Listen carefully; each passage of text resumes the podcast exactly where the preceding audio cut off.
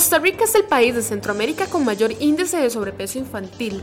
De cada 100 niños, 34 tienen problemas con su peso, ya sea de obesidad o de sobrepeso. En total, unos 118 mil estudiantes del país presentan sobrepeso y obesidad, esto según las cifras cerradas que da la Universidad de Costa Rica.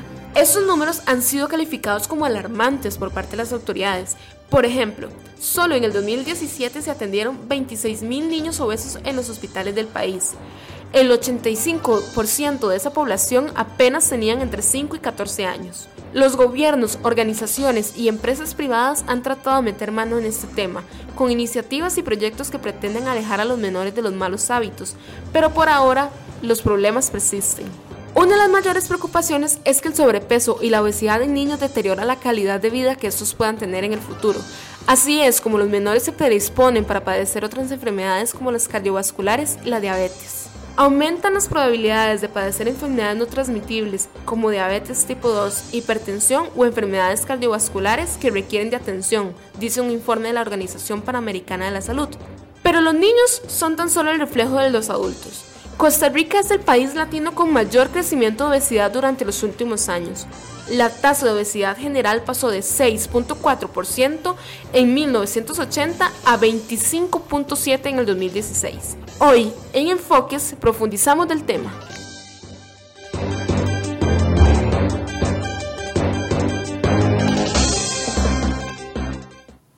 9 con 18 de la mañana, tal y como se lo prometimos, queremos hablar del tema de obesidad infantil y para eso hemos traído a dos personas que manejan muy bien el tema, uno desde la parte psicológica y otro desde la parte médica y también psicológica, porque ya me dijo que se vuelve muy amigo de sus pacientes. Doña Paola Vargas, de Territorio Psicológico, y don Orlando Jabramillo, doctor del Hospital Nacional de Niños, endocrinólogo. Buenos Gracias. Buenos días. Muchas gracias, encantado de estar acá con ustedes. Paola, buenos días. Muy buenos días, muchas gracias por la invitación. Qué gorditos que estamos los ticos. Sí. sí, muchísimo, es ya algo preocupante y que también, como bien decía el video, responsabilidad pues del adulto, del cuidador, porque prácticamente el niño va a repetir lo que se le enseña. Entonces está ahorita en nuestras manos empezar a hacer una diferencia. Y es que cuando uno ve a eh, un adulto con sobrepeso, sabemos que todos tenemos eh, problemas y que a veces acarreamos cosas de niños, etcétera, etcétera, pero es que engordar a un niño es casi que un crimen. Definitivamente, ¿verdad? Es una tristeza uno que todos los días eh, en su labor ve niños con patologías, ¿verdad? Que pues no había forma de evitarlas. El ver que un niño llegue al punto de adquirir una enfermedad como es la diabetes tipo 2 o hipertensión arterial a edades tan tempranas como los 10, 12 años, ¿verdad? Es una tristeza porque tenemos que ver que si ya alrededor del 12% de la población costarricense es diabético tipo 2, ¿verdad? de adultos, eh, si este grupo eh, que va a ser nuestro futuro económico ¿verdad? En, 10, 15 años, eh, si ya el 12% es diabético, una cantidad significativa de hipertensos, etcétera, eh, el, el, sistema de seguridad social no va a poder dar abasto con el abordaje de estos pacientes y económicamente, por supuesto, va a tener repercusiones enormes a nivel del seguro social y a nivel empresarial también. Doctor, 34 de cada 100 niños con obesidad o obesidad extrema es un dato que tiene que preocuparnos. Por supuesto, ¿verdad? Y algo muy importante es que este sobrepeso no se asocia con eh, el consumo de comidas chatarras o comidas rápidas, ¿verdad? Muchas veces este sobrepeso se da en forma progresiva con una dieta que no está bien balanceada y sobre todo con la disminución tan enorme que ha tenido la actividad física en nuestra juventud. Es triste ver que inclusive hay centros educativos en que ya eh, el deporte se vuelve casi que una optativa, ¿verdad? Eh, que con esto casi que es eh, una paradoja, ¿verdad? Que, no se esté reforzando y que más bien los niños hagan actividad física, ojalá tres veces por semana a nivel de su centro educativo. Doña Paola, eh, debe asustarnos esta cifra de 34. sí, claro, ya es una cifra alarmante que, como bien decía el doctor, a nivel de caja se invierten 5 millones de colones para atender a una persona por año. Entonces, es demasiado el gasto que hay, es demasiado las consecuencias que tiene, porque no solamente a nivel médico, a nivel psicológico también.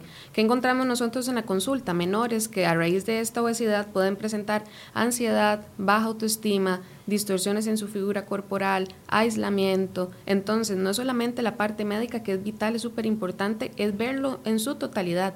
El ser humano hay que verlo desde todas sus áreas y no podemos separar la parte alimenticia con la salud y la parte psicológica, porque hay muchísimo peso en la parte psicológica en el momento en que yo me alimento. Nosotros eh, todos los días estamos haciendo una encuesta, hoy la tenemos en Instagram y también en Facebook. Les estamos preguntando, ¿premia a sus hijos con comida? ¿Sí o no? ¿Por qué es que les estamos preguntando esto el día de hoy? Claro, el pasado 22 de noviembre se lanzó la campaña Cuídame Nutritivamente, que fue un trabajo en, en conjunto con Territorio Psicológico, el Colegio de Nutricionistas y el Patronato Nacional de la Infancia, precisamente para abordar esto, que es la obesidad infantil.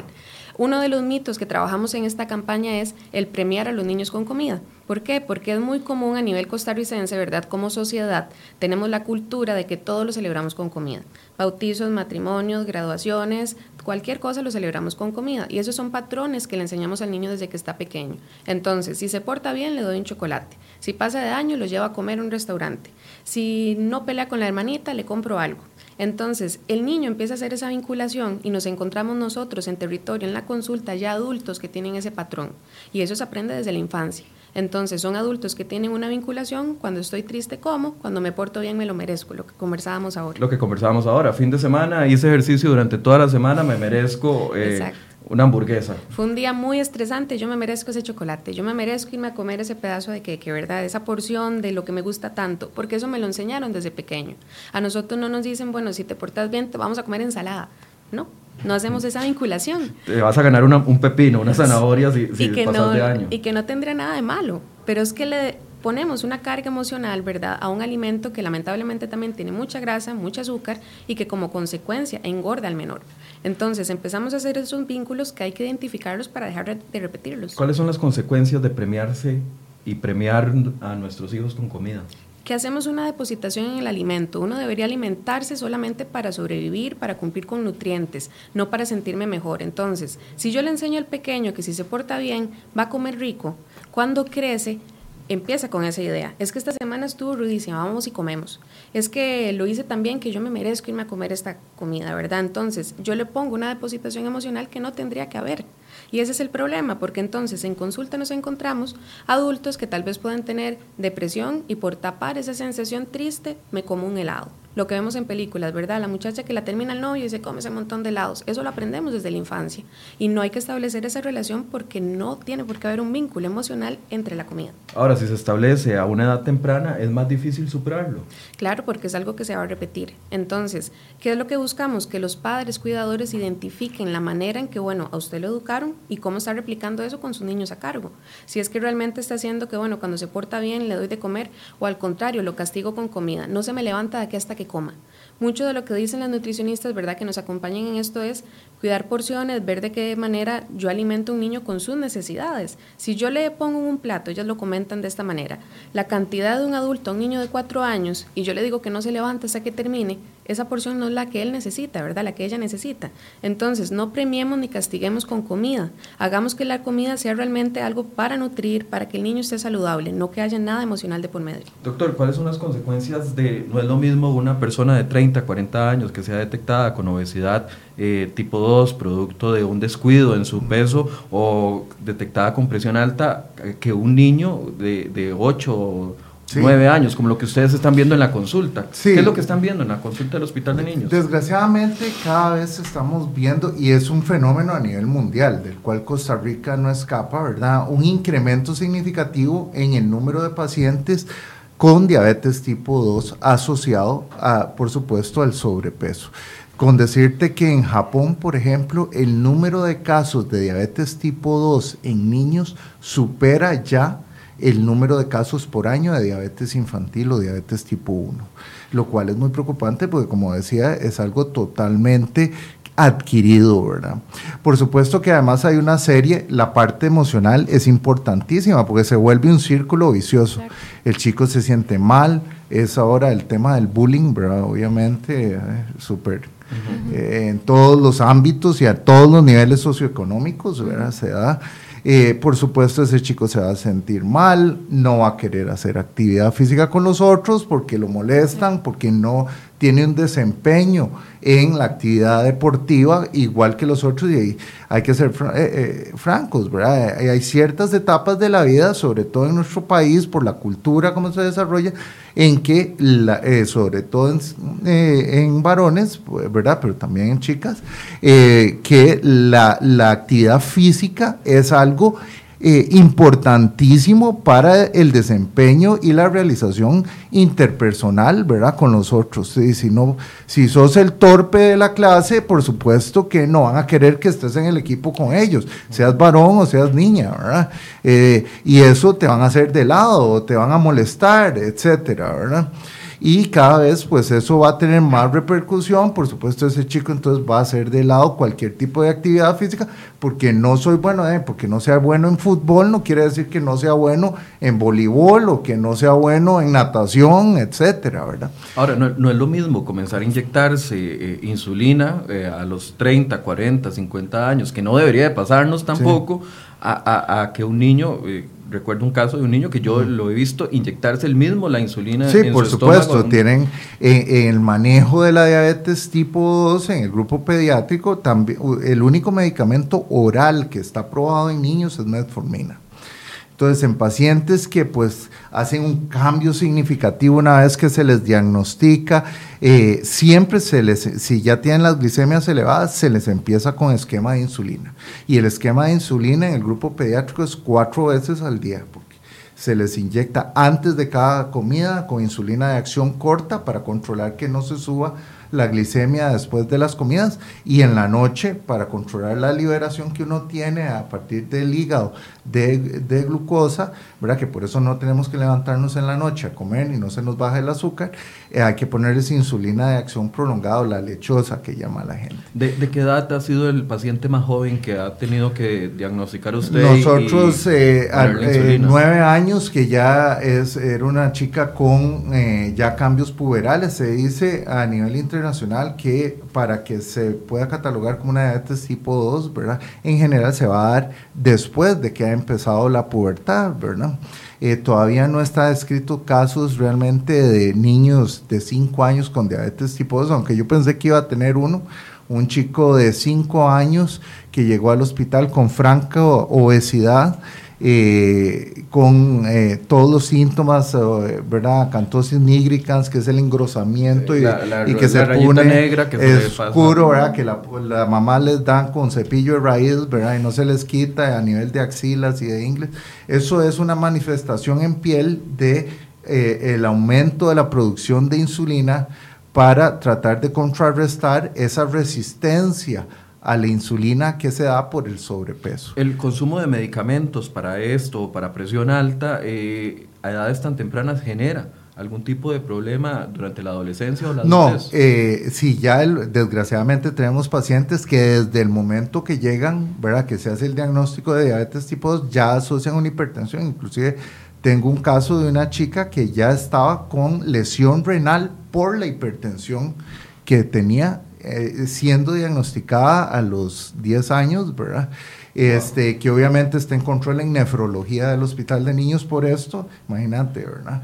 Entonces, por supuesto que una chica que ya tiene una diabetes desde esa edad, cuando tenga 25 años, va a tener 15 años de ser diabética, que dependiendo de qué tan esforzado sea el núcleo familiar, ¿verdad? La paciente, eh, qué tal siga el control, van a ser 15 años de un buen control o un mal control, va a tener una presión que hay que ver si se toma el tratamiento, si se logró adelgazar para tratar de bajar esas presiones, etcétera.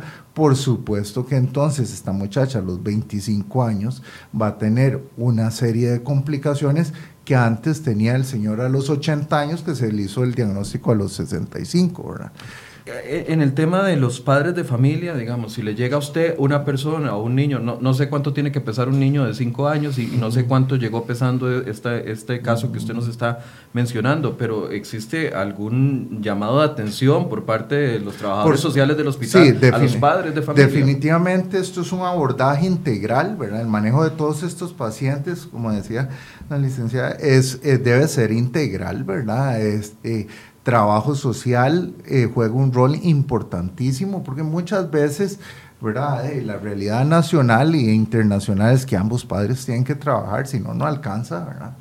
Y desgraciadamente entonces queda un cuidador que ni siquiera es familiar, que no sabemos el nivel cultural que tiene, ¿verdad? O la abuelita o el abuelito, ¿verdad? Eh, de que también ya eh, no, el conocimiento que tienen del, de los cuidados que hay que tener a nivel nutricional, eh, de actividad física, etcétera, con un niño, pues pueden ser un poco limitados y además por las razones de seguridad ciudadana que hay hoy en día, ¿verdad? En gran parte de nuestro país, pues se presta para la excusa, ¿verdad? De que de, no puedo sacarlo, ¿verdad? Eh, ayer justamente veía, tuve dos pacientes que estuve bastante rato, ¿verdad? Eh, hablando con, con, los papás y con el paciente, ¿verdad? Porque de, me aumentaron mucho de peso de una cita a la otra, ¿verdad? Ambos con diferentes patologías de fondo. Y, y, les decía, ¿verdad? Una la cuidaba a la abuelita y que la abuelita es mayor y todo. Y yo le decía a la mamá, bueno, pero la abuelita se puede sentar en una sillita enfrente de la casa y el chico puede caminar de allá para acá 25 metros en la acera, ¿verdad? No se lo van a robar y la abuelita no tiene que caminar a la par del niño. Es que si buscamos excusas, ¿verdad? Vamos a encontrarlas. Es como mis pacientes diabéticos, ¿verdad? Que, que me dicen que no tienen tiempo para para hacer ejercicio, cuando es parte integral del manejo de la diabetes. Yo les digo, yo tengo 50 años y me entreno 6 días por semana, ¿verdad? Pero me levanto a las 4.15 de la mañana para ir a entrenar. Eh, si uno hace el esfuerzo, va a encontrar el tiempo, ¿verdad? Eh, pero de, si buscamos excusas, como todo en la vida, no vas a llegar nunca a la meta. ¿verdad? Doña Paula, a nivel psicológico, eh, lo, ¿En qué estamos fallando los padres de familia, los tíos? Eh, porque siempre pensamos de que la responsabilidad de criar a un niño es una responsabilidad de la mamá o del papá y no de, una responsabilidad familiar de todos los miembros que estemos cerca y, y, lejos de ellos. ¿En qué estamos fallando? Ahora que comentaba el doctor que, bueno, no sabemos, ¿verdad? Ahora por necesidades económicas ambas partes tienen que trabajar, todos los cuidadores. Es muy común también que esa falta de tiempo, ¿verdad? Bueno, no pude estar con vos todo el día, entonces también volvemos con el tema de la comida, porque es muy común ver personas que no pueden compartir durante lo largo del día con sus hijos, entonces cuando llegan a la casa llegan con comida para suplir como esa necesidad, ¿verdad? O esa falta de tiempo. Entonces, hay que tener clarísimo, esta parte que yo comentaba al inicio. La parte alimenticia no tiene que tener un peso, no tiene que tener una relación emocional. Si yo empiezo a hacer estas relaciones, bueno, no tuve tiempo para compartir con vos, pero no vamos a ir a caminar, vamos a ir a comer. Este, en te fue muy bien el examen, te voy a comprar algo, pero ¿por qué no comparten de otra manera? No nos comunicamos. Entonces, otro también de los mitos de la campaña es, si el chiquito está triste, no, no llore, vamos y nos comemos un heladito, vamos y hacemos esto, vamos y te cocino esta comida que tanto te gusta, ¿verdad? Entonces, utilizamos la comida como un medio para suplir necesidades emocionales y eso es cultural a nivel costarricense. Podemos ver lo que el, tico come cuando hay bautizos, cuando hay entierros, cuando hay matrimonios, siempre hay comida, ¿verdad? Es una manera de sentir cierta satisfacción pero hay que tener claro nosotros como cuidadores qué le estoy dando de comer a esa persona que tengo a cargo, ese chiquito, esa chiquita, ese adolescente, de qué manera le estoy enseñando yo, porque finalmente el niño va a consumir lo que yo le dé. Entonces, tengo que tener claro de qué manera me educaron a mí, qué relación tengo yo con la comida, porque nos encontramos ya adultos en la consulta que se comen sus problemas, es lo que decimos, y a nivel costarricense hay muchísima ansiedad, mucho estrés, mucha depresión, que las personas empiezan a tapar literalmente con comida. Entonces hay que tener claro eso, no va a haber ningún alimento que psicológicamente le dé ese apoyo que usted necesita, que le tape esa necesidad, que emocionalmente lo llene, no va a haber. Ahora, cometemos otro error, y, lo hago en forma de pregunta, cometemos un error al estar eh, premiándolos también con eh, artículos electrónicos, videojuegos, etcétera, que lo que fomentan es que pase sentado eh, todo un día un niño, ahora en época de vacaciones o que los, 80 días de huelga, sentado frente, frente a, un, a un aparato jugando. Eso es como un ciclo vicioso, ¿verdad? Porque o le damos comida o aparte le damos esto con comida, porque entonces pasa sentado comiendo y ahí ya no hay nada que hacer, porque si el chiquito ni siquiera se mueve y aparte de estar ya sedentario, está comiendo, es, es imposible. Un niño, como bien lo mencionaba el doctor, tiene que moverse. Es una necesidad de cualquier niño, adulto, adolescente. El ser humano está hecho para moverse, pero es parte también de la cultura, que no tenemos cultura de salud. Y es de las cosas que tenemos que ir pues haciendo conciencia, porque también a veces pensamos, bueno, que un chiquito, y me imagino que usted lo ha visto en consulta, que entre más cachetoncito es más bonito, es más saludable, o el mito de que las adultas mayores dicen, ¿verdad? No, es que usted está muy delgado, usted debe estar mal de salud. Entonces, tomamos el mito de que el chiquito cachetón, el repollito es el que está sano, y no. Ya ahora el doctor lo mencionó muy bien, todas las enfermedades que están asociadas a un niño o una niña con obesidad. Entonces, el pensar que una contextura física, que porque tenga cachetitos y sea muy rellenito, está saludable, no es cierto. Los niños de verdad que tengan obesidad, el adolescente tiene muchísimas consecuencias. Doctor, eh, ¿cómo reconocer si un niño eh, está con sobrepeso? Tal vez es una pregunta muy básica, pero, no, es a veces nos cuesta... Que tristemente no solo tiene repercusión a nivel de este tema que estamos tratando, tiene repercusión en un sinfín de patologías que, vemos tardíamente en el hospital de niños. ¿Por qué? Porque desgraciadamente en la cultura del costarricense, el tener que llevar al niño a una cita de control de niño sano es una pérdida de tiempo. Una vez que pasa la época de las vacunitas, entonces, todos, como no se enferman, ¿para que lo voy a llevar? Solo cuando hay que llevar a emergencias. exactamente, porque se dio un cocazo o lo que sea. ¿Verdad? sí, y entonces eso es un grave error. Imagínate el sentimiento que es que vos no lleves un hijo tuyo regularmente a control y cuando llega el niño porque se dio un golpe en el estómago jugando con un amiguito, lo revisa el colega y le dice, ve, pero tiene una masa abdominal eh, y esto, esto está muy grande, lo llevas y era un tumor abdominal. Que si lo hubieras llevado periódicamente ese tumor no se formó en 15 días. Si lo hubieras llevado regularmente cada seis meses a controlar, te hubieras dado cuenta que tenía esa lesión. O el niño con una baja talla, ¿verdad? Que te lo llevan a los 14 años porque está muy bajo y lo están bulleando los compañeros. Resulta que tiene un déficit severo de hormona de crecimiento y le haces retrospectivamente la curva de crecimiento y es caricatural como viene creciendo ese chico, que vos decís, pero como estos papás no lo trajeron antes. Por eso, porque es, ay, tener que sacar el permiso del trabajo para llevar el güey, si está sano, no se me enferma. Vamos a ver si está o, o, lo veo muy panzoncito, debe tener lombrices. Eso lo he escuchado un montón de veces. También. Y complementando lo que hablábamos, aunque me salga un, un segundito de, de, tu pregunta, ¿verdad? La chupeta electrónica, ¿verdad? Está haciendo estragos en nuestro país. Mira, como te mencionaba, yo soy papá viejo, tengo una chiquita de 9 y una de 5. Y por supuesto que el dispositivo electrónico o ver la peliculita en Netflix o lo que sea, es, es, es, muy cómodo. A veces uno llega cansado, 10, 12 horas de laborar, ¿verdad? Pero se está perdiendo por la chupeta electrónica el contacto entre el núcleo familiar. Se está perdiendo el contacto con los amigos, porque antes uno quería hacer algo en la tarde porque ya hiciste la tarea, te ibas a tocarle el timbre al vecino, dejarle a jugar bola o lo que sea, hacer diabluras. Sí, sí, sí, sí, Ok, ahora ¿qué hacen? Le, le mando un WhatsApp al amiguillo, Mike, conectate al Play.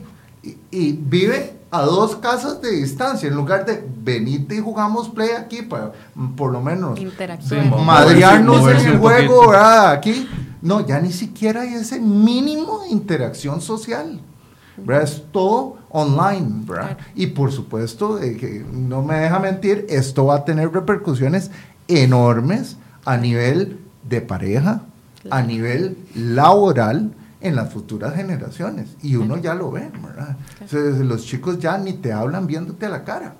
¿verdad? Esas cosas tienen gran repercusión. Y por supuesto, otra cosa, digo, que vos estás cansado y llegas cansado y de, vea, vea, una peliculita o póngase a jugar con, con la tableta. De, ¿Qué mejor premio que decir, qué buenas notas, este fin de semana nos vamos a andar en bici al bosque de la hoja? y vamos a, ir toda la familia a pasear bien bonito, o nos vamos para la playa y vamos a nadar en el mar todos. Eso es lo que deberíamos hacer. Ahora, qué difícil es cambiar esos hábitos con los niños cuando somos iguales. Cuando llegamos del trabajo y lo primero que hacemos es tirarnos en la cama, panza por arriba, a revisar el, revisar el Facebook, a, mandar memes, etcétera, etcétera. Qué eso, complicado. Eso es aprendizaje por observación, aprendizaje vicario. El chiquito va a hacer lo que ve. Y a veces pensamos, ¿verdad?, que no, no está jugando, no, nos están viendo. 24/7 están viendo lo que uno hace. Entonces, si precisamente ellos ven, bueno, papi, pero es que usted no corre bueno, mami, pero o con qué autoridad voy a mandar a mi hijo a, hacer, a jugar fútbol a la plaza del barrio cuando yo paso pegado al celular. Con todo, yo no puedo decir, ay, no, es que este chiquito no come verduras. ¿Su hijo lo ha visto usted comiendo verduras? ¿Su hijo la ha visto usted comiendo vegetales? No es que esta chiquita pasa sentada, la ha visto usted haciendo actividad física. Todo niño va a aprender por lo que observa, porque constantemente está viendo a su alrededor, está aprendiendo, es una manera de vincularse, de modificar conducta. Entonces, precisamente tenemos que empezar a enseñar por el ejemplo. Yo no puedo esperar que mi hijo empiece a correr y jugar bolas y yo paso sentado todo el día en el sillón. No puedo esperar que mi hija no coma y coma y coma rapidísimo si cuando me ve que yo me siento llego al trabajo, come y come y come y ni siquiera saboree las, las verduras o los platos o lo que tenga, ¿verdad? Entonces, eso hay que tenerlo clarísimo. Los chiquitos, los niños, el adolescente está viendo todo el día lo que usted hace. Aunque uno piense que no, están aprendiendo. Entonces, hacer actividad física y que tampoco hay que pensar en, cosas muy lejanas, la sabana, en la plaza del barrio, ¿verdad? Eso que decía el doctor de caminar en línea recta, tiene razón. Ir a darle la vuelta a la cuadra. Exactamente. Un mecate de dos metros para saltar Suiza, amarrado de un palo en el jardín de la casa. No ocupas no ocupas ir al gym. Es volver a lo básico. Es lo básico, jugar rayuela, o sea, ese tipo de cosas. Ahora, una, pregunta desde cada una de sus perspectivas. ¿Crece igual una persona que no tiene problemas de obesidad a una persona que tiene problemas de obesidad desde niño, a nivel psicológico? A ver, hay, factores diferentes. Claro, cada caso va a ser distinto, ¿verdad? Y uno no puede generalizar que van a haber ciertas consecuencias porque cada persona es un mundo. Pero sí que van a haber consecuencias, pues sí, porque si vemos desde el parte, desde el punto de vista psicológico, lo que mencionaban ahora del tema de escuela, de colegio, ¿verdad? Del tema del bullying y el rechazo, jamás vamos a justificar que a un menor se le haga bullying o acoso escolar por su contextura física. Pero sí es una realidad que hay patrones de belleza, ¿verdad? Cierto estándar social donde el niño no va a entrar. Lo que comentaba muy bien usted del ejemplo de educación física es una realidad, una triste realidad que vemos en territorio psicológico, rechazo por niños que no corren tan rápido, ¿verdad? Que no pueden hacer lo mismo que los otros, entonces, claro que va a tener más peso, baja autoestima, ansiedad, un chiquito estresado, imaginemos un niño que tenga que estarse inyectando, eso le genera estrés. Un chiquito no debería estarse preocupando por ese tipo de cosas, pero si ya desde que soy pequeño yo tengo una enfermedad que me acarrea, ¿verdad? Que no sé cómo manejar, si psicológicamente no sé manejar mis emociones, y me las como, ¿cómo va a ser ese adulto igual o peor? Entonces, desde chiquititos hay que tener claro, de pequeños van para grandes, es muy trillado, pero es totalmente cierto. Hábitos psicológicos, hábitos alimenticios se aprenden desde la infancia. Doctor, a nivel de médico, por claramente es distinto. Eh, claro, va a ser distinto, ¿verdad? Tristemente uno ve, eh, para que te hagas una idea, ¿verdad? No sé cuánto pesas vos, pero yo veo niños de 10 años con 100 kilos.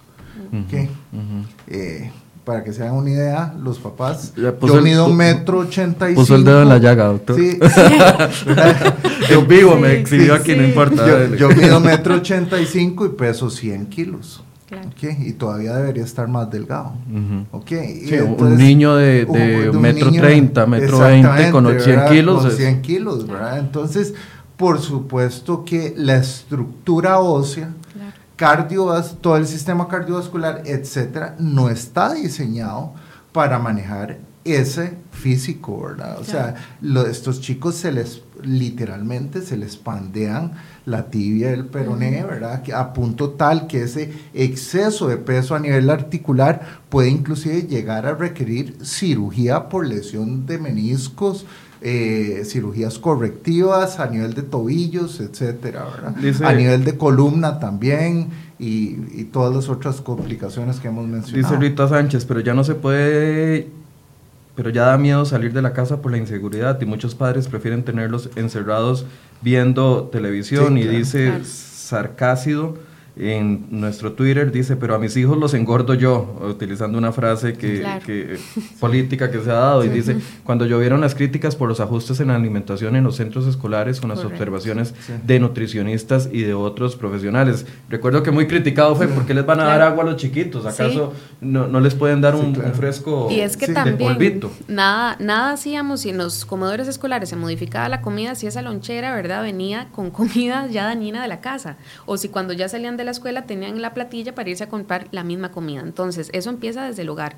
Podrán haber medidas a nivel de escuela, de colegio, pero tenemos que tener claro eso. La parte de la, de la seguridad tiene razón. Estamos en una situación que la gente siente miedo de salir, pero también, como bien decía el doctor, saltar Suiza, usted lo puede hacer en su cochera, lo puede hacer en ese lugar. Es buscar realmente cómo nos movemos, no pasar todo el día sedentarios, sentados, ¿verdad? Sin movernos. Sí, es eh, lo mismo, ¿verdad? Si los adultos ahora se organizan y pagan para a jugar fútbol 5. no, o sea, no dicen, ah, no podemos alquilar una cancha de fútbol, ¿verdad? Full, full size. Ah, ¿En qué superficie? Entonces, dos huilas de 8 años pueden jugar perfectamente fútbol en 3 metros, y no jugabas vos chiquillo, ¿eh? o con una bolilla, una bola vieja, jugar de frontón contra la pared, ¿verdad? Que uno le daba ahí, Y, claro, después llegaba estilando, ¿verdad? O sea, es cuestión de dedicarle tiempo. Y yo siempre digo en las entrevistas, si uno asume la responsabilidad de la paternidad, usted tiene que asumir el sacrificio que conlleva esto. Porque no es tener los hijos nada más para que ellos eh, se críen como sea. O sea, obviamente usted asume una responsabilidad y parte de eso es el cuidar su salud. No, nos aporta nuestro compañero Federico eh, este, esta pregunta, ¿cómo separar la alimentación de los menores de la alimentación de los adultos en tema de porciones, de necesidades y de tiempos de comida? Justamente ahí es la campaña de educación, ¿verdad? Que parte de la campaña educativa debe de ser en la proyección hacia herramientas para que los padres puedan tener el conocimiento suficiente para saber discernir qué porciones y qué distribución de alimentos y cómo preparar esos alimentos debe darse. Esa es parte de la labor que tiene que irse desarrollando.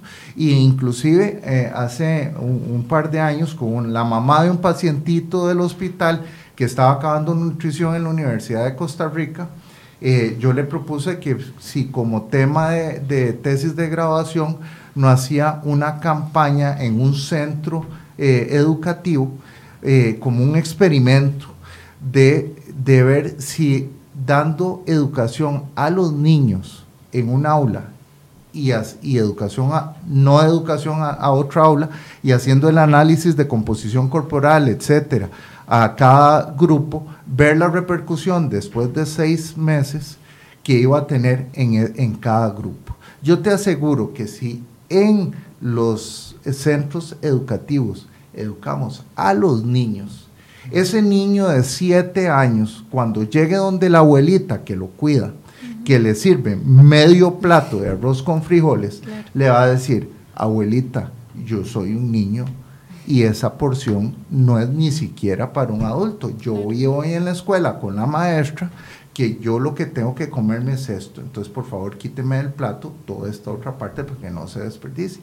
Entonces, los niños van a crecer siendo educados y van a educar a sus padres, porque la realidad de nuestro país es que vamos a tener eh, eh, cuidadores o padres de familia cuyo nivel cultural pues es limitado por una u otra razón. Entonces, por supuesto que si educamos al, a quien viene subiendo, educamos igual con los modales, con el respeto ciudadano, con el respeto al otro, no te voy a decir una palabrota si me majaste y fue, no fue intencional. Eso se emprende en el hogar y en el centro educativo. Ah, hablando de la responsabilidad de los padres, aquí les acabamos de colocar en, la transmisión una nota que publicamos eh, el 22 de noviembre de este año, donde dice aumentan denuncias contra padres que descuidan la salud de sus hijos. Denuncias son contra padres que no le dan los medicamentos a los hijos, que no los llevan a las citas médicas, lo que decía el doctor, que no los vacunan y que descuidan su alimentación. Y les voy a dar un dato para darle pie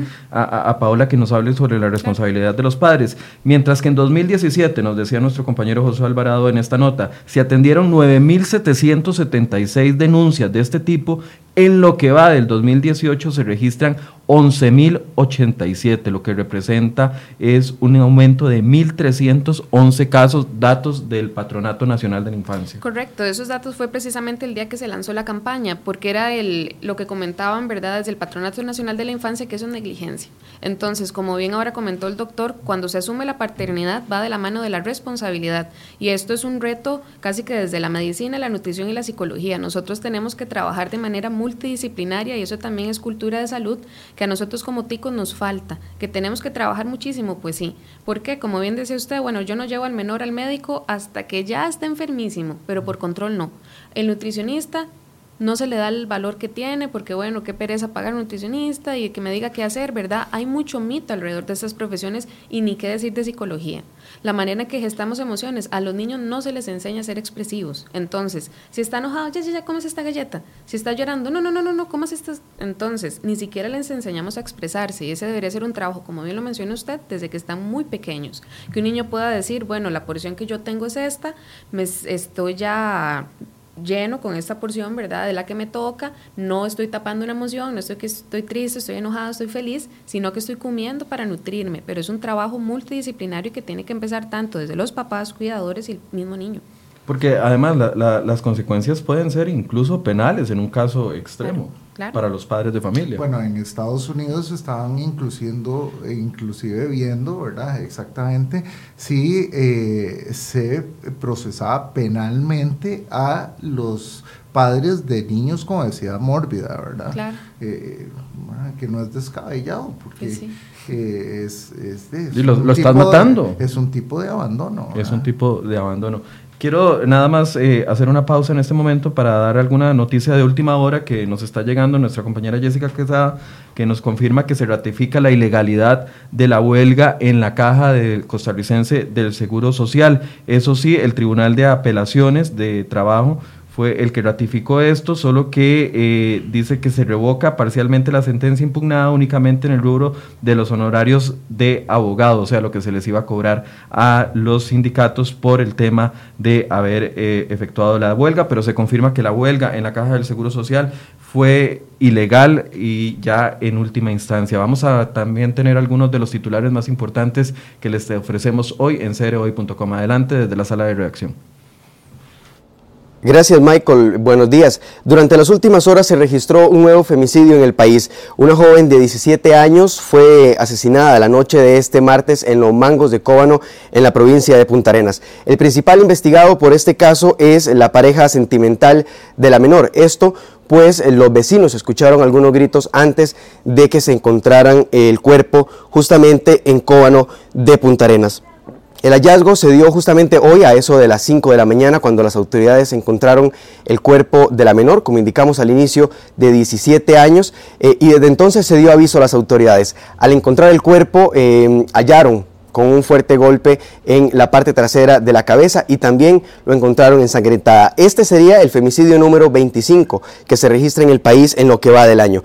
Además, en la misma línea, hace algunas horas, el padre de la turista venezolana que ha tenido en vilo al país durante los últimos días confirmó que los restos pertenecen a eh, su hija, una turista venezolana que eh, pretendía salir del país a finales del mes anterior, pero que sin embargo tras, la desaparición encendió la eh, alerta de las autoridades. El guarda de seguridad del hotel en Escazú, donde se hospedaba la turista venezolana antes de abandonar el país, es el principal sospechoso y hace también algunas horas se confirmó que pasará tres meses en prisión preventiva mientras se investigan los pormenores de este caso.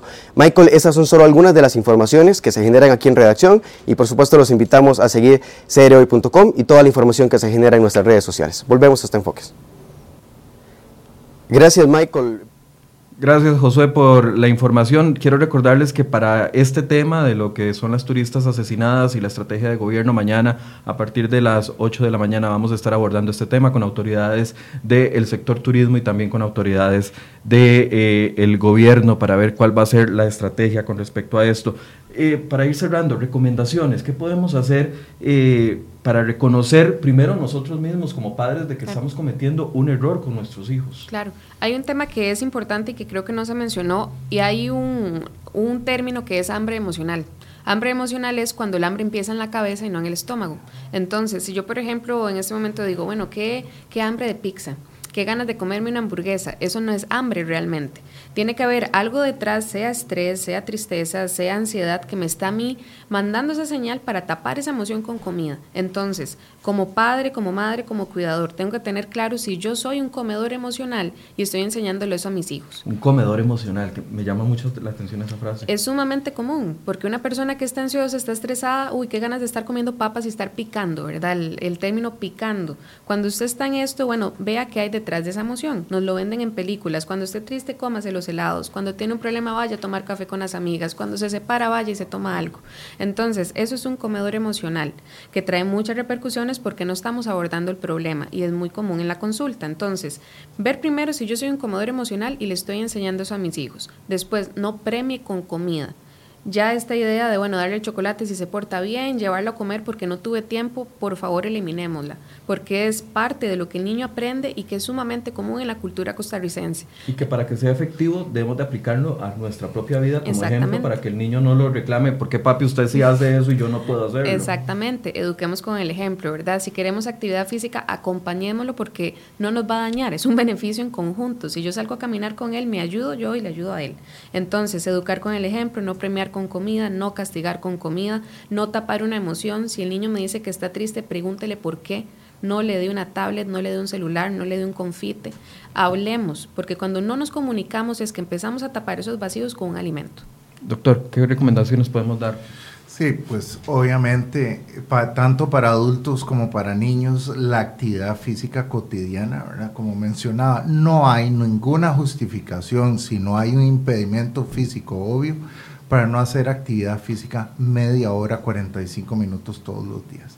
Hay que recordar que justamente la actividad física te va a liberar una serie de sustancias que se llaman endorfinas que hacen que te sientas bien. Por eso la gente que ya hace ejercicio intenso en forma regular se vuelve, eh, entre comillas, adictos al deporte porque te hacen sentir bien. Y más bien si dejaste de, de, entrenar una semana y venías entrenando seis días por semana, eh, esta semana se te van a bajar las pilas y eso es fisiológico, ¿verdad? O sea, te sentís mal y, retomas el ejercicio y ya te volviste a sentir bien. Entonces, ¿por qué eh, consolarte con un poco de helados de chocolate cuando más bien si salís a caminar vas a conversar, tal vez vas a evacuar esa ansiedad, esa tristeza, etcétera, con un amigo, con un familiar, etcétera, y además te vas a hacer un bien para vos mismo, ¿verdad? Que te, te va a liberar además estas endorfinas. Entonces te vas a sentir mucho mejor si salís a caminar con alguien que si te sentás solo enfrente de la tele a comerte un, y gasta menos. un litro de, que, de helados de chocolate y además no te engordas y sale más barato. Y doctor, con respecto al peso, digamos, un padre que ahorita esté viéndonos y tenga dudas si su hijo está en el límite o no, porque no sabe cuánto tiene que pesar un niño de 0 a 5 años. Importantísimo, sí. Recuerden un punto básico, ¿verdad?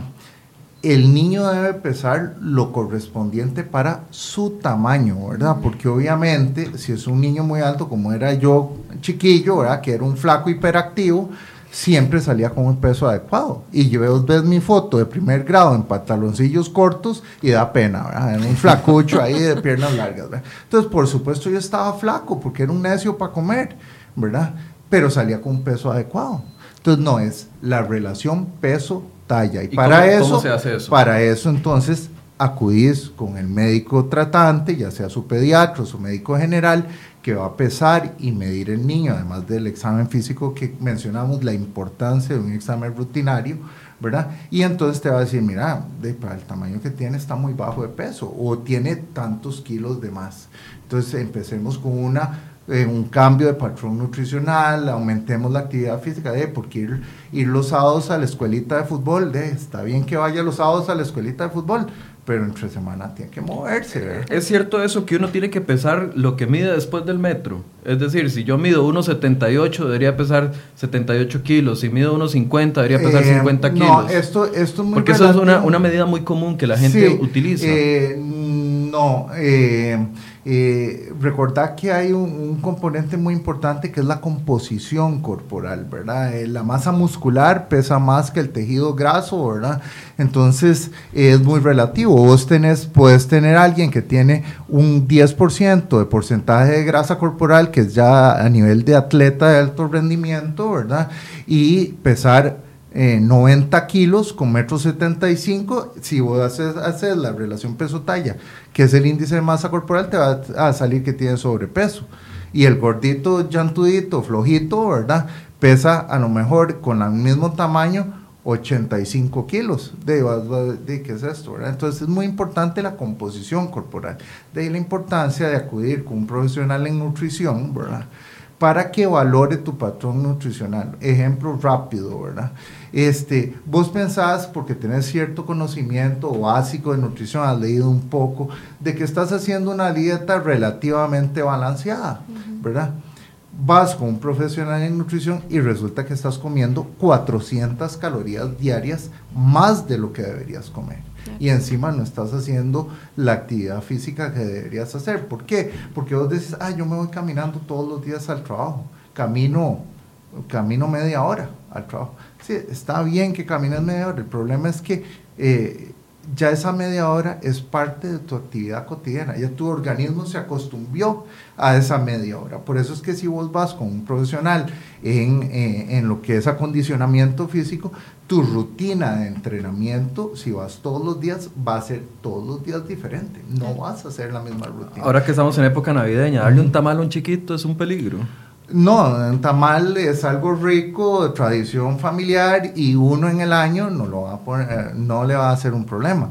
Ahora, la cosa es si el chiquito se come un tamal todos los días desde el 24 hasta que vuelve a entrar a clases, ¿verdad? Entonces las calorías de un tamalito son un buen rato de salir a caminar. Entonces tenemos que tener... De hecho hay un tamalómetro, no sé si lo han visto en redes sociales, que si se come un tamal tiene que caminar dos horas, etcétera, etcétera. Sí, ¿verdad? Es, es como todo. ¿eh? Eh, eh, vos si tenés una rutina y saliste o tenés una actividad familiar, si te comiste un pedacito de queque, no, eso no va a ser un descalabro. Pero si, si ese día fuiste a nadar y nadaste dos mil metros, de, por supuesto que ese pedacito de queque de, no te va a afectar significativamente, pero no vas a seguir comiendo un pedacito de queque, un postrecito todos los días. O sea, nadie ocupa comer postres. O sea, eso es un invento de la sociedad y obviamente del comercio. O sea, es rico, pero perfectamente vos puedes almorzar y no tener que comerte algo dulce después. Perfecto. Antes de irnos, quiero recordarles que el próximo viernes 7 de diciembre, es decir, este viernes pasado mañana, vamos a tener acá una campaña en conjunto con la gente de Chepe Cebaña. Si no, si no saben qué es ese proyecto, es este proyecto que tiene un bus que lleva eh, las necesidades básicas a las personas que habitan en las calles. El próximo viernes 7 vamos a estar recibiendo acá donativos como cobijas, abrigos, pantalones, guantes, gorras, bufandas, zapatos, todo eso sí, en muy buen estado, no saque lo que, o no regale lo que no, lo que, lo que le sobra y lo que está malo, sino saque de corazón cosas buenas para estas personas que definitivamente lo van a invertir muy bien en las personas que están en la calle. Veamos este video a continuación.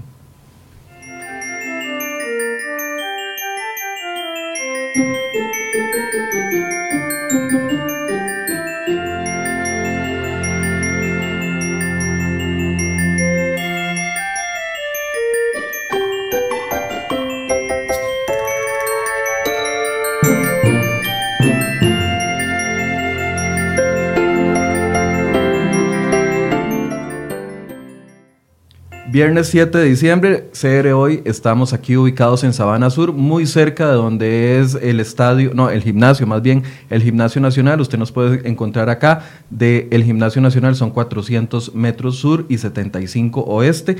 Próximo viernes 7 de diciembre vamos a estar recibiendo, les repito, donativos como cobijas, abrigos, pantalones, guantes, gorras, bufandas, zapatos, etcétera, que usted pueda donar en muy buen estado para las personas de, de Chepe Cebaña, que ellos van a estar distribuyéndolos entre los habitantes de la calle y eso es una labor importante que todos deberíamos de estar muy sensibilizados con ellos. Les doy los resultados de la encuesta. Les preguntamos a la gente, ¿premia usted a sus hijos con comida? Un 17% en Facebook nos dijo que no, mientras que, que sí, más bien, mientras que un 83% nos dice que no lo hace. ¿Será cierto? Hay que verlo, ¿verdad? Sí, eso me parece que hay que dejarlo un poquito en duda, porque realmente, bueno, también son temas que a veces movilizan, ¿verdad? Por ahí, pero es importante empezar a hacer conciencia sobre lo que conversamos hoy, ahora que ya vienen para vacaciones, ¿verdad? Que tienen tiempo libre en la página www.cuidame.nutritivamente.com. Hay recetas, consejos para todos este tiempo, recetas saludables, cosas que pueden hacer con sus hijos para que estén también involucrados en esto. De igual manera, en el Facebook del Colegio de Nutricionistas está toda la información que necesitan. Repitamos la página, por favor. www.cuidamenutritivamente.com. Doctor, en Facebook también, en Instagram también la gente votó, dijo que 16% dice que sí premia a la gente con, a sus hijos con comida y 84% no, pero no es lo que ustedes están viendo en el hospital. Por supuesto que no, posiblemente es que les dio mal de conciencia a muchos a la hora de contestar y que no quería que les jaláramos las orejas. Pero sí. ¿Verdad? hagamos un esfuerzo ahora que están de vacaciones, ¿verdad? Eh, hagamos un esfuerzo nosotros, aunque estemos ocupados, como mencionaba, por dedicarle tiempo a nuestros hijos. Eh, eso es la mejor inversión que pueden hacer es dedicarle tiempo a los hijos. Eso es lo que ellos van a recordar el día que no estemos, los momentos que compartamos con ellos sean cortos, sean largos, ¿verdad? Eso es lo que uno recuerda de quienes lo criaron, ¿verdad? Y enseñarles a tomar agua, porque esa es otra, ¿verdad? Muy, poco, muy poca gente, adultos toman agua y y el agua es vida. Es lo mejor. claro, se, dice popularmente. Bien, muchas gracias por su compañía, por este espacio. Ojalá que si usted le gustó esta entrevista pueda compartirla, ya sea en Facebook, también queda en nuestra página crhoy.com, eh, en nuestras redes sociales también está. Compártala si usted tiene sobrinos, si tiene hijos, si tiene nietos, compártala para que esta información llegue a más personas y podamos ser muy responsables con nuestros hijos y evitarles problemas a futuro. Muchas gracias por su compañía y los esperamos mañana a partir de las 8 de la mañana. Muy buenos días. Yes.